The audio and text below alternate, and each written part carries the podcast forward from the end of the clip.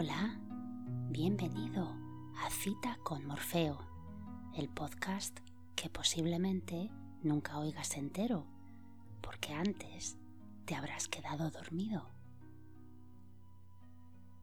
Mi nombre es Teresa y una noche más vengo a acompañarte un ratito que ojalá sea lo más corto posible, porque eso querría decir que habré logrado mi objetivo, que te duermas enseguida. Porque para eso estoy aquí, para que te duermas de una manera fácil, rápida y natural, sin efectos secundarios. Si por el contrario no necesitas ayuda para conciliar el sueño y simplemente te gusta escuchar que te lean, también estás en el sitio adecuado.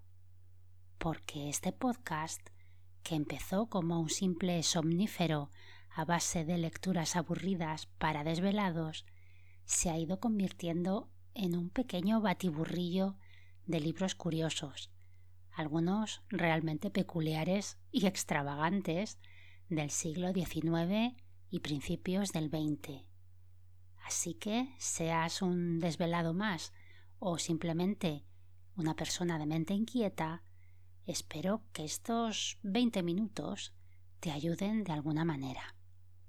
O bien aburriéndote hasta el sopor, o bien despertando tu curiosidad aún más y haciéndote querer saber más del tema. Esta noche nos vamos hasta 1909 con un librito la mar de interesante sobre cómo era la sociedad a principios del siglo XX. Y aunque el título puede llevar a error, es el matrimonio en la clase media, el tema de las bodas es solamente uno más de todo lo que ahí se cuenta.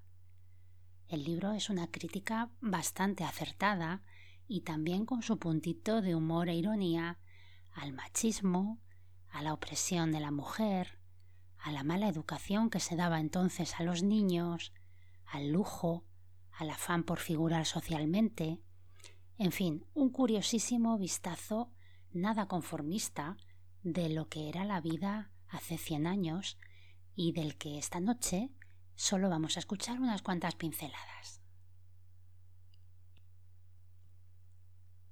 El matrimonio en la clase media por Pedro Martínez Baselga Zaragoza Establecimiento tipográfico de E.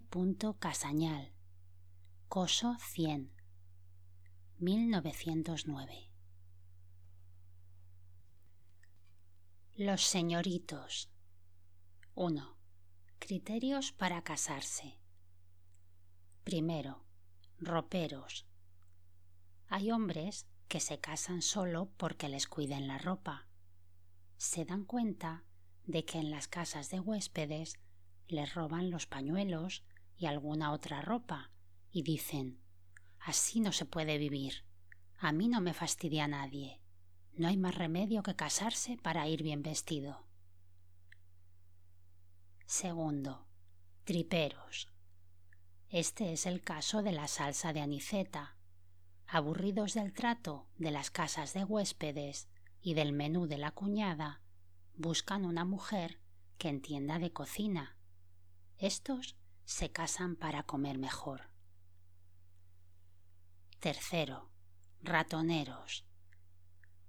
Toman el matrimonio como un mal necesario y buscan la dulce amiga, que no es guapa ni fea, ni gorda ni flaca, ni lista ni tonta, y neutra en todo. Según ellos, la mujer es para uso interno y la tienen siempre encerrada en casa, dedicada a las faenas domésticas. Estos dicen que la mujer propia es la querida más barata, y además una especie de criada sin sueldo que trabaja en todos los oficios que puedan serle útiles al tío. Estos redentoristas, cuando se casan, generalmente ya son calvos. Cuarto, babosos. Quieren que su señora les bese la calva hasta que le saque lustre. se hacen muy chiquiticos y muy mimosos, aunque sean patizambos y barrigudos. Estos cucos casi siempre están a lo oscuro sin salir de casa, y son los que más desgraciadas hacen a las mujeres. Vienen a ser una especie de tórtolos negros irresistibles y generalmente son avaros. Quinto. Inconscientes. No tienen ningún criterio. La vio, se agarró al balcón, le escribió muchas cartas, bailó con ella, pasaron los años y se casaron. Hubo banquetes, se hizo un frac y nada más. Todo se deslizó dulcemente, sin disgustos ni contrariedades. Procuran imitar lo que hacen los demás y tan ricamente.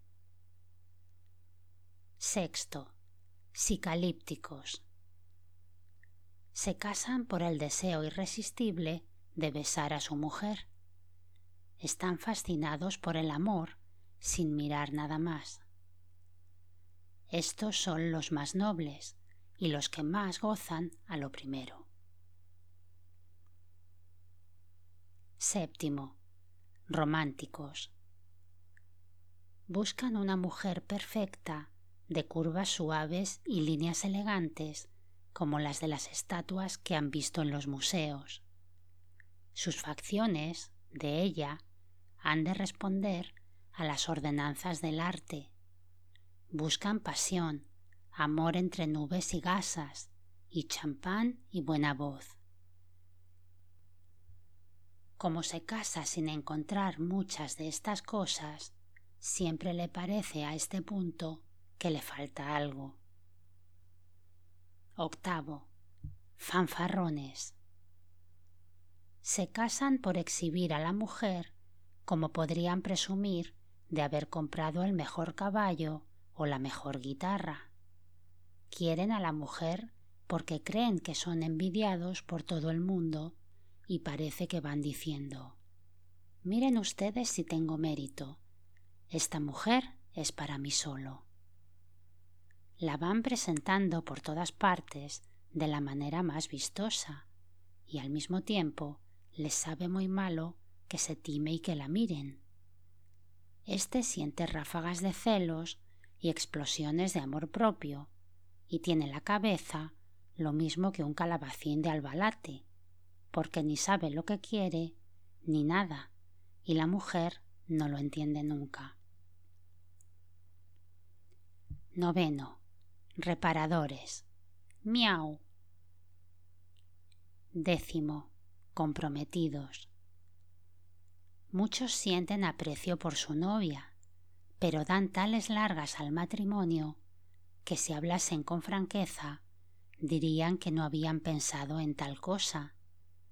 Pero como las mujeres se hacen viejas y un moscón de estos es capaz de inutilizar los mejores años de la chica, hay necesidad de hacérselo comprender de cualquier modo. Hay tales cosas que el mozo ve que no puede dejar plantada a la chica, aunque no hayan existido intimidades que comprometan. Es cuestión de delicadeza. Por fin se casa, pero en el crítico momento en que empezaba a cansarse de la muchacha un décimo, mandones. Tipos ratoneros y malhumorados que se casan solo por mandar en alguien y tiranizar a la familia. Estos, para mayor tormento de los suyos, están siempre en casa, porque no los aguantan en ninguna parte. Son miserables, bolsilleros y aficionados a las faenas domésticas. Decimosegundo. Pepones. Hijos de señoritos pobres que comen con su mamá y que no se pueden casar porque no saben ganar ni una peseta. A estos también les llaman floreros.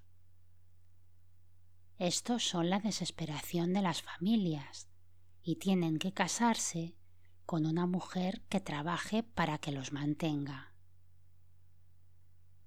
Décimo tercero. Infanzones. Hijos de familias ricas que se casan cuando les da la gana y que cuentan con los dineros que les da su mamá para gastárselos buenamente con su distinguida señora o con otras, incapaces de ganar una peseta cuando se les acaban los dineros. Décimo cuarto. Uberos. Juventud espabilada que busca mujer rica para vivir sin trabajar. Feminismo. Obstáculos que se oponen al feminismo.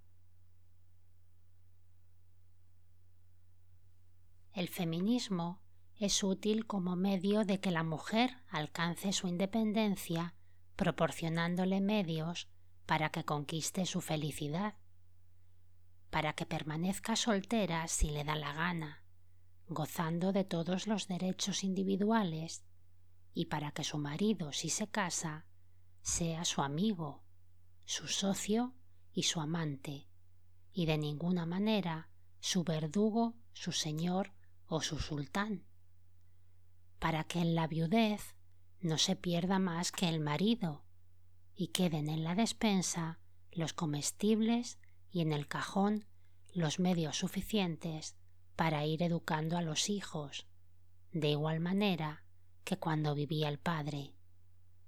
Y finalmente, con el criterio de hacerla más dichosa, incorporándola a la civilización y en todos los ramos del progreso con el mismo derecho que el hombre. El problema feminista es muy fácil de poner en práctica entre los industriales, comerciantes y hombres de negocios. Estos van comprendiendo que es la mujer más útil en el despacho y en la tienda que en el fregadero obstáculos que se oponen al feminismo. Primero, la sexualidad. Esto nos tiene arruinados a los españoles, porque se nos ha metido en la cabeza que las mujeres no pueden cuidarse solas. La mayor parte de nuestras energías y de nuestro dinero lo empleamos en la guardia, custodia y vigilancia de las mujeres. Las madres van siempre detrás de las hijas, cuidando de la virginidad. Muchos maridos andan también detrás de su distinguida señora para que no se escape con algún vivo. A lo mejor la señora va detrás del marido para que éste no se escape con la criada, y así vamos pasando la mayor parte del tiempo gastando muchos millones y llenos de intranquilidades. Tenemos medio millón de vírgenes encerradas en los conventos y otro medio millón de frailes y curas que también son vírgenes administrando esto. Entre los paisanos casi puede asegurarse que la mitad están encargados de vigilar y cuidar a la otra mitad. En los Estados Unidos y en el norte de Europa todo esto ya no cuesta nada, porque se ha enseñado a las mujeres a cuidarse solas. Por no entender las cosas nosotros como en el extranjero, progresa aquí muy poco el feminismo. Nuestro criterio se opone a que las señoritas se pongan al frente de las fábricas, en el despacho o en la tienda, a que hagan viajes con sus padres y hermanos, y menos todavía con algún socio o solas. Por todas partes hay hombres y son muy pillos, y nadie quiere cargar con la responsabilidad de cuidar una virgen. Verdaderamente, como dijo la otra, vale más ser perro que mujer, se le niegan hasta las facultades de cuidarse ella misma y tiene que ir con cadena a todas partes. Segundo, ignorancia. Otra de las grandes virtudes españolas con referencia a la mujer es la ignorancia. Esta virtud les encanta a los ratoneros, porque creen esclavizar más fácilmente a su señora. Los señoritos no llevan a sus mujeres a los casinos, ni a los cafés, ni a ninguna parte, porque estorban. Con las señoritas no se puede hablar de agricultura, industria y comercio, ni de economía política, ni se pueden comentar los periódicos, ni entienden una palabra de arte, ni de nada. En la conversación corriente de casino, de café o de cualquier punto donde se reúnen hombres de provecho, la presencia de una señora es un freno que ahoga. Es falta de educación hablar de asuntos que ella no entienda, y como no entienden de nada, no se les puede hablar. Pero es el caso que hay que guardarles la visita siguiendo la conversación que ella inicie. Algunas son tan listas que no hablan ni una palabra cuando hay gente extraña, porque comprenden que no saben nada y pueden decir una barbaridad. Otras se hacen cisco, hablando de modas, comentando los crímenes del día, los vestidos de algunas artistas y los amantes que tiene la vecina y cómo están las criadas. Este es un tema de gran recurso para las señoras. Si alguno tiene obligación de escucharlas, ya tiene para rato. Por estas razones, y por carecer de beligerancia para alternar con personas instruidas, cuando el marido las lleva al café, les atiza un helado y las manda a casa con la criada y los niños, que están a la misma altura de intelectualidad.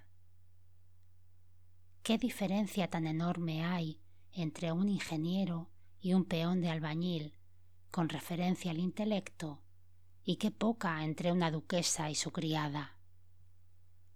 Al nombrar a la duquesa, lo hago con el criterio de que a esta categoría debía corresponder un grado de instrucción proporcional la ignorancia en que tenemos a la mujer es lo que más nos distancia de ella. Nuestra biblioteca, nuestro gabinete de trabajo, el despacho, el laboratorio y todos aquellos elementos de la actividad humana están cerrados a la mujer, porque en todos esos sitios no son más que elementos de entorpecimiento y de estorbo muchos ratoneros quieren que la mujer no tenga más inteligencia que una ostra. Qué caro se paga esto. Tercero, sensibilidad. Además de la sexualidad y la ignorancia, hay un tercer obstáculo, que es la sensibilidad. Algunos románticos quieren que la mujer sea muy delicada y muy impresionable. Una cosa chiquitilla, fina, aleve. Ha de ser histérica, llorona y muy asustadiza. Que dé gritos cuando vea un ratón, una cucaracha o una tortuga, y que tenga mucho miedo a los ladrones, que a ella le parece que están en todas partes. Unido a esto, naturalmente, ha de ser supersticiosa y rara, creyendo en el brujerío y en los duendes. Si dicen culebra, ha de contestar lagarto, lagarto. Si se cae la sal, hay que arañar en madera. Si se hace pesada una visita, se pone la escoba detrás de la puerta y hay que mirar con horror el número trece. Qué bonito es todo esto y qué culto. Y qué práctico, qué conocimientos tan positivos para una madre de familia. Para completar el cuadro, es muy elegante también para algunos que la señora esté siempre enferma, que le den ataques de nervios, que grite y llore sin ninguna sustancia ni motivo, y que tenga partos muy laboriosos. Con una fisiología tan deteriorada, las señoritas de esta clase no pueden ir a ninguna parte y se tienen que repudrir en casa. A la mujer hay que hacerla fuerte a fin de que tenga energías para gozar y resistencias para sufrir.